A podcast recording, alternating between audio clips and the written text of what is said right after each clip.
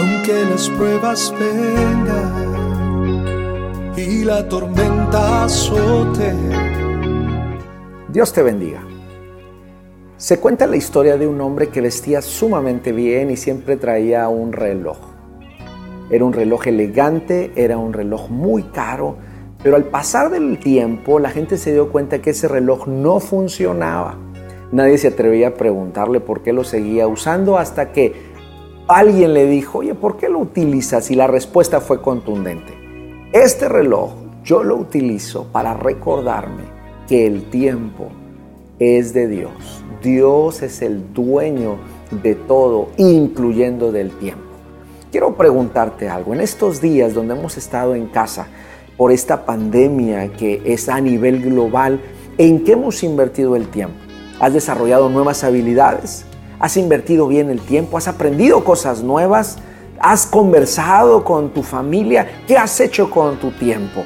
El Salmo 13 es un salmo de alguien que está desesperado y hay una pregunta constante que al menos viene cuatro veces. ¿Hasta cuándo? En el original es ad aná. ¿Hasta cuándo? Le pregunta el escritor a Dios, ¿hasta cuándo, Señor, me olvidarás para siempre?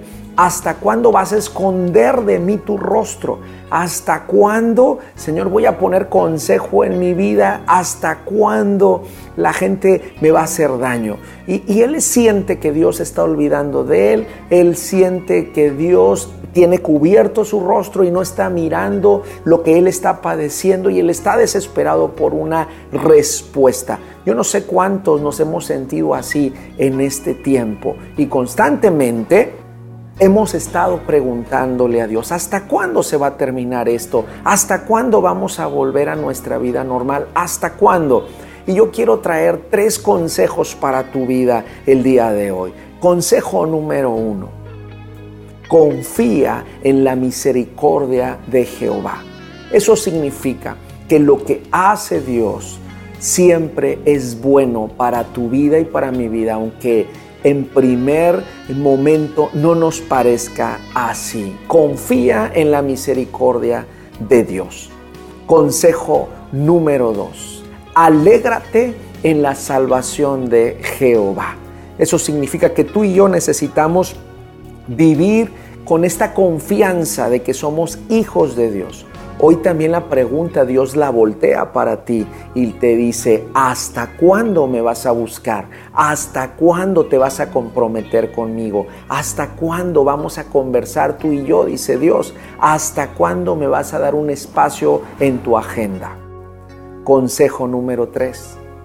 Bendice y alaba a Dios en lugar de estar desesperados, en lugar de estar quejándonos, en lugar de estar lamentándonos. Y el ¿Hasta cuándo? ¿Hasta cuándo? Mejor pon en tu boca una alabanza y dile, Señor, solamente en ti confío.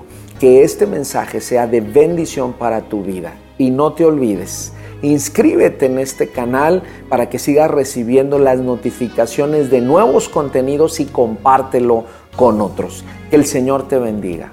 Aunque las pruebas vengan y la tormenta azote